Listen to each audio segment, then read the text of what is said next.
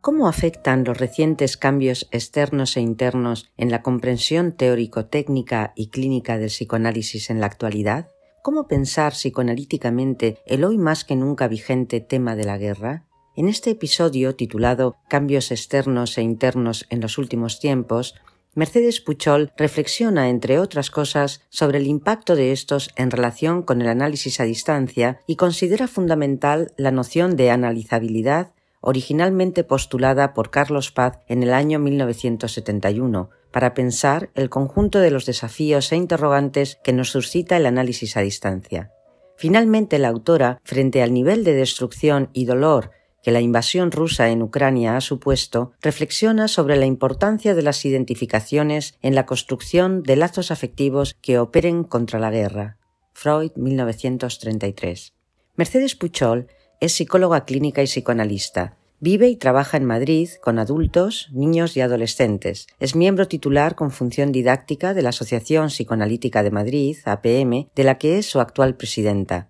Forma parte del comité organizativo de los encuentros de psicoanalistas de lengua castellana y del comité de la European Psychoanalytic Conference for University Students. Escuchan a Ana Martín Solar en Topson Psychoanalysis, el podcast creado para difundir a través de la voz de los propios psicoanalistas los artículos de las revistas científicas y las intervenciones de los congresos en la Asociación Psicoanalítica Internacional. Estos podcasts, publicados por la Asociación Psicoanalítica Internacional, son parte de las actividades del Comité de Comunicación de la IPA y son producidos por el equipo editorial de dichos podcasts. El coordinador del equipo es Gaetano Pellegrini y la edición y postproducción es de Massimiliano Guerrieri. Para obtener toda la información sobre el trabajo, así como la del autor, pueden visitar el detalle escrito de este episodio, donde también encontrarán el link para descargarse el artículo. Para estar informados sobre las nuevas publicaciones, inscríbanse ya gratuitamente al podcast.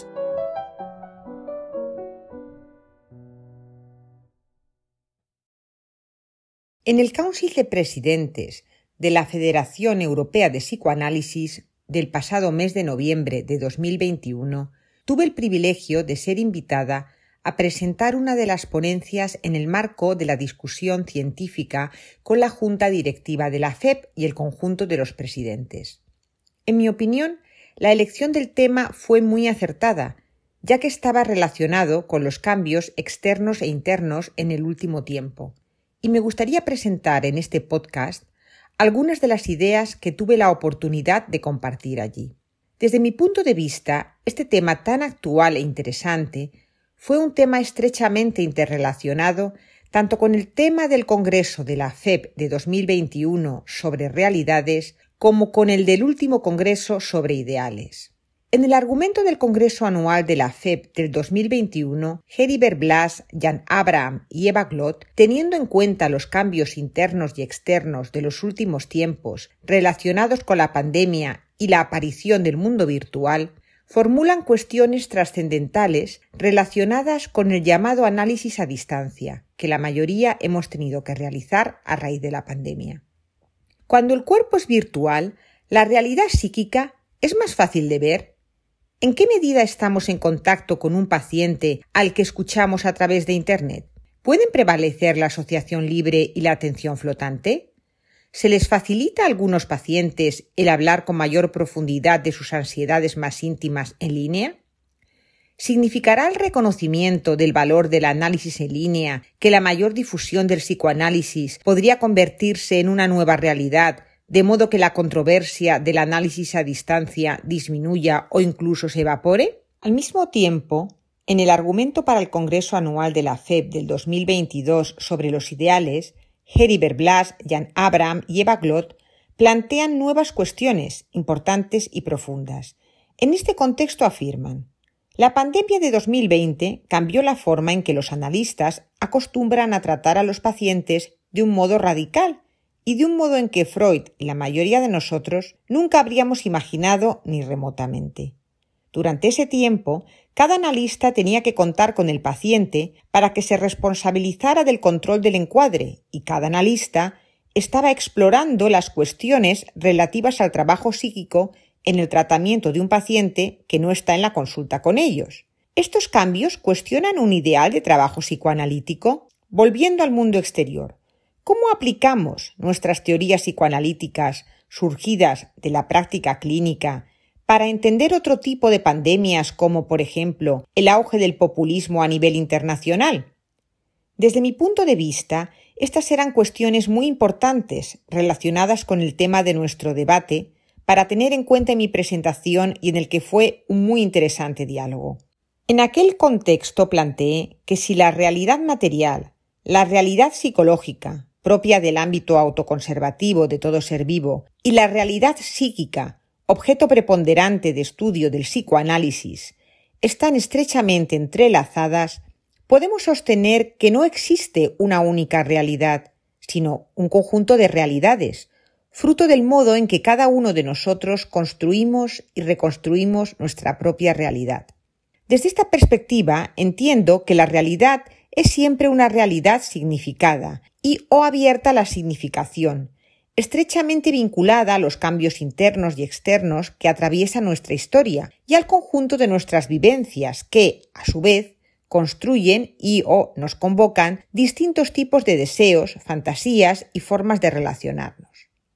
En relación con esto, quisiera traer a colación la discriminación establecida entre la producción de subjetividad y la constitución del psiquismo. Desde esta perspectiva, la constitución del psiquismo se entendería como referida a todo el conjunto de variables universales que nos constituyen como sujetos psíquicos y que se mantienen permanentes. Sin embargo, la producción de subjetividad estaría relacionada con todo aquello que muta en función de las diversas modificaciones de los contextos socioculturales e históricos, produciendo cambios en la mentalidad y forma de vida de las personas.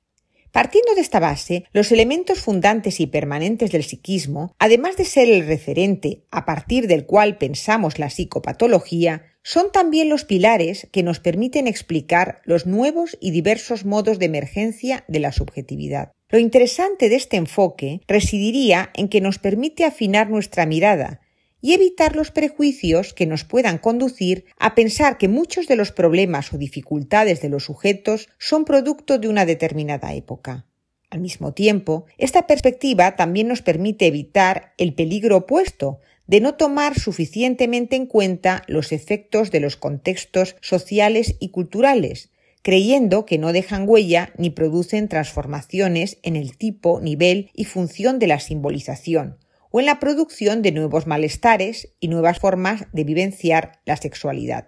En los últimos tiempos existe un cierto consenso en relación a que el advenimiento de la posmodernidad no careció de efectos para la configuración de un nuevo tipo de subjetividad. Partiendo de la consideración de la posmodernidad como el tiempo de quiebre de los grandes relatos o como el fin de las ideologías, parecería que este proceso, en sus aspectos negativos, hubiera traído como consecuencia no sólo una ausencia de certezas junto a un creciente relativismo, sino un desmantelamiento de las referencias, los ideales y los proyectos identificatorios que, al mismo tiempo, coexiste con un aumento de los fanatismos, a los que podríamos considerar, en un sentido, como un tipo de defensa extrema frente a la confusión y el vacío.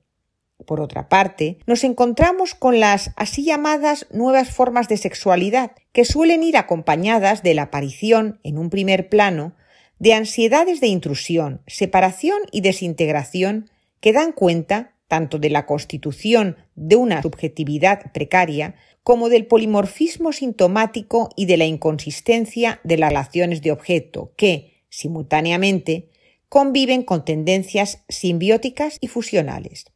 Paralelamente, los padecimientos actuales se muestran a través de una heterogeneidad de vínculos amorosos y de nuevas subjetividades que responden a cuadros clínicos diversos, tanto desde el punto de vista descriptivo como de su comprensión metapsicológica.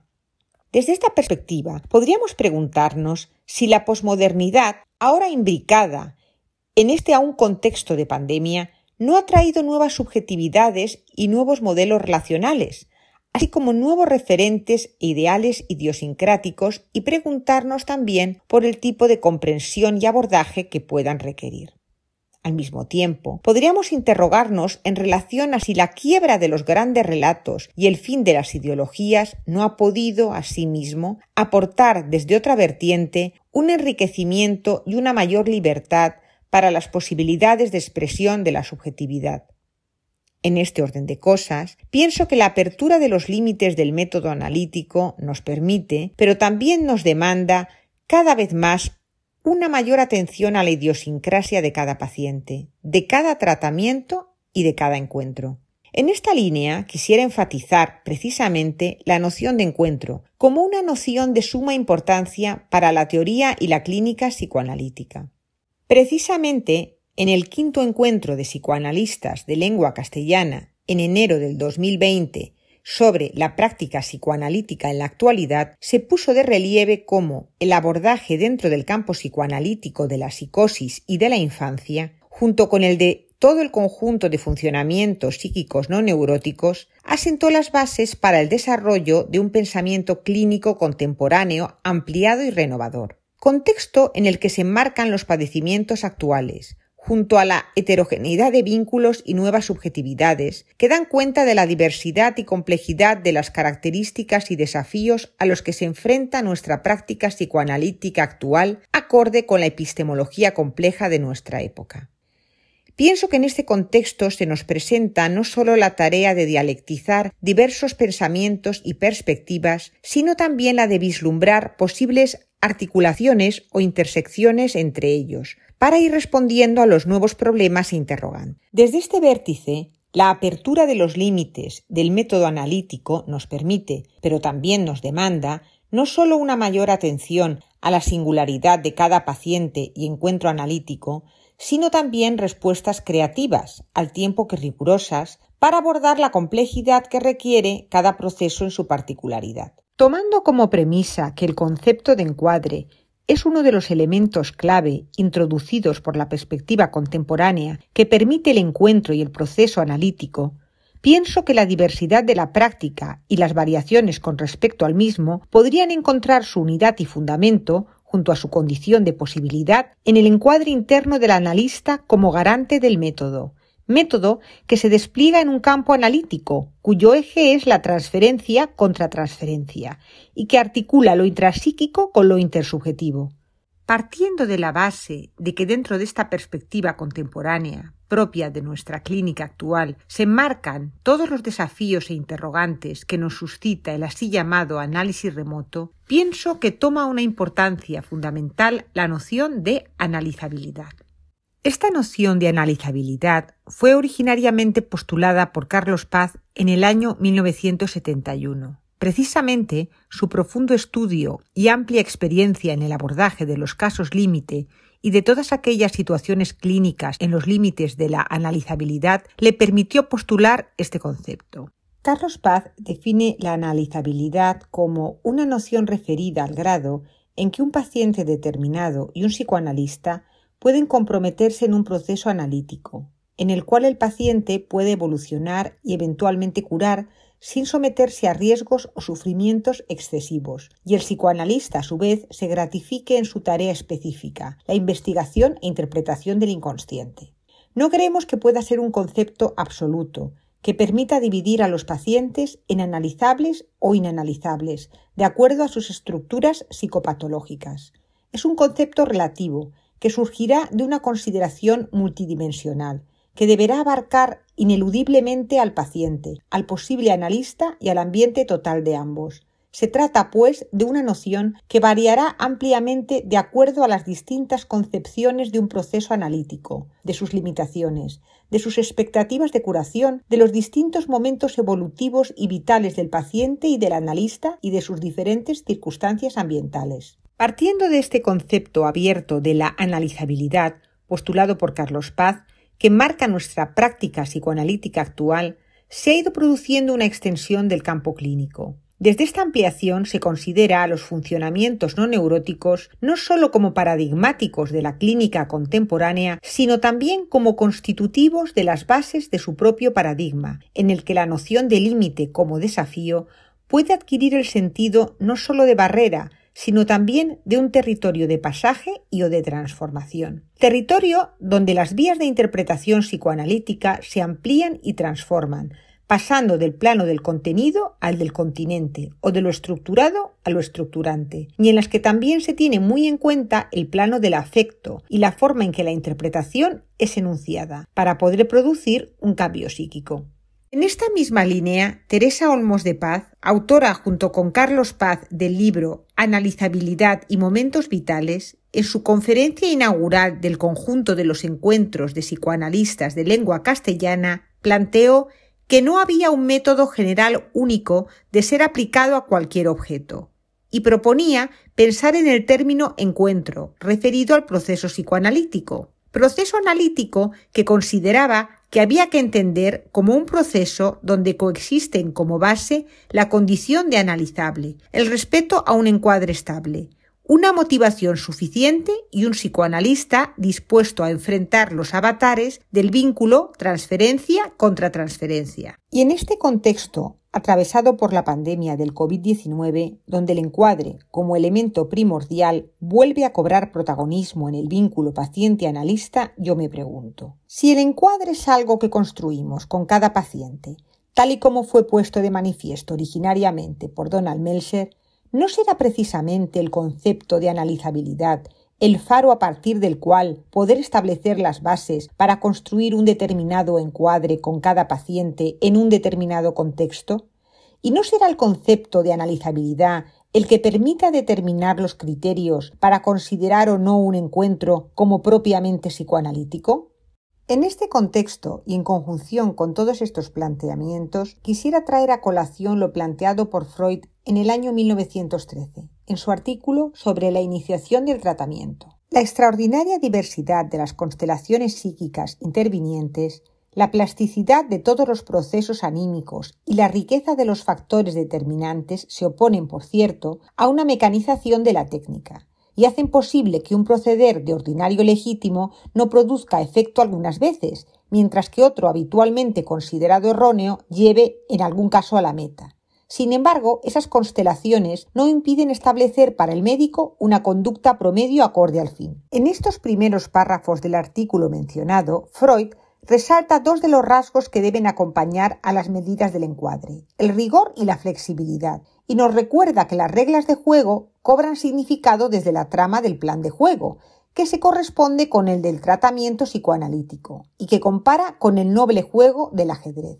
De esta forma, las condiciones del encuadre están diseñadas para que las reglas fundamentales propuestas por Freud, la asociación libre para el analizado y su correspondiente atención flotante para el analista, puedan desarrollarse hasta el máximo de sus posibilidades. Para André Green, este es el núcleo fundamental del trabajo analítico, propio de la cura clásica de las estructuras neuróticas, que continúa siendo el modelo de base y la referencia hacia el cual se tiende, más allá de las posibles variaciones técnicas y los cambios de dispositivo. Para André Green, el encuadre interno está en la base de la identidad psicoanalítica, y va a orientar, según la singularidad de cada paciente, la elección del dispositivo, a fin de asegurar las condiciones de ejercicio óptimas y velar por la continuidad de la analizabilidad. En un trabajo conjunto que llevaba por título Reflexiones sobre el encuadre tras el COVID-19, Virginia Mora y yo misma nos preguntábamos por cuáles eran los elementos mínimos fundamentales que conformaban un encuadre psicoanalítico y tratamos de diferenciar las rupturas del encuadre de las transformaciones del mismo. En este sentido, concordamos en considerar que el encuadre es algo vivo y dinámico, que se crea y recrea con cada paciente, subrayando la importancia del encuadre interno como el verdadero sustento de la posible alianza de trabajo entre paciente y analista. También destacamos la importancia para el trabajo analítico de que el encuadre, aunque flexible, sea fundamentalmente estable, sin estar sometido a cambios arbitrarios o caprichosos que desdeñan las reglas de abstinencia y neutralidad. De esta forma, consideramos que cuando se produce un cambio en el encuadre, por motivos que el analista considera relevantes, nos parecía importante que este cambio respondiera a una elaboración contratransferencial del analista, al tiempo que pudiera ser previamente analizado con el paciente, lo que nos permitiría diferenciar la acción de la actuación, así como la ruptura del encuadre de la posible transformación del mismo. Si al principio de mi presentación consideré que el tema que fue objeto de discusión del Council de la Fe del 2021 relacionado con los cambios externos e internos del último tiempo era un tema bisagra entre las realidades y los ideales, Allí concluí recordando un dicho enunciado por algunos filósofos en relación al tiempo actual. Estamos viviendo el momento bisagra de la historia. Algunos meses después de mi presentación en el Council de la FEB, tuvo lugar la invasión rusa en Ucrania, con su tan terrible y doloroso nivel de destrucción. El número de refugiados y desplazados internos es inmenso y el dolor inconmensurable. Una vez más nos confrontamos frente a lo siniestro y también frente a la misma pregunta que en 1933 unió a Freud y a Einstein ¿por qué la guerra? En el webinar organizado por la IPA sobre ¿Por qué la guerra? Encontrando la paz, se planteaba cómo la invasión rusa en Ucrania actualiza la necesidad de repensar el impacto psíquico de la guerra, sus consecuencias y el lugar del psicoanálisis como herramienta comprensiva y útil.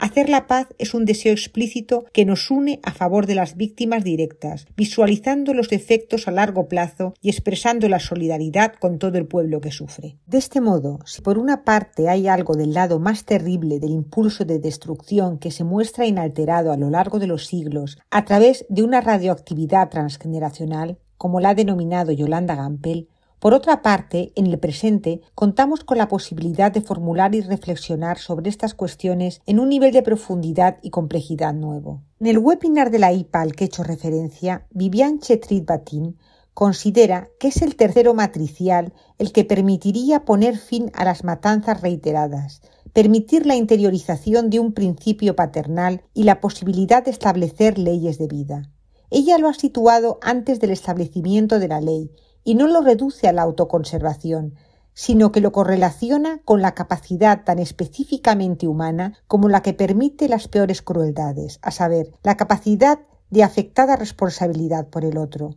Desde su punto de vista, esta apertura al otro, su dimensión ética, forma parte de la dimensión femenina maternal de todo ser humano, y creo que también permanece en el núcleo de los vínculos afectivos entre los hombres que operan contra la guerra, al decir de Freud vínculos afectivos que están en la base de las identificaciones entre los seres humanos y en el sentimiento de responsabilidad e interés por ellos que permite ponerse en el lugar del otro, identificarse para comprenderle tal como es y como siente. Identificación que, como concluía Manuela Utrilla en su libro Una Odisea del Pensamiento, requiere amor y respeto, respeto y amor por la dignidad que todo ser humano merece. En una palabra, amar la vida.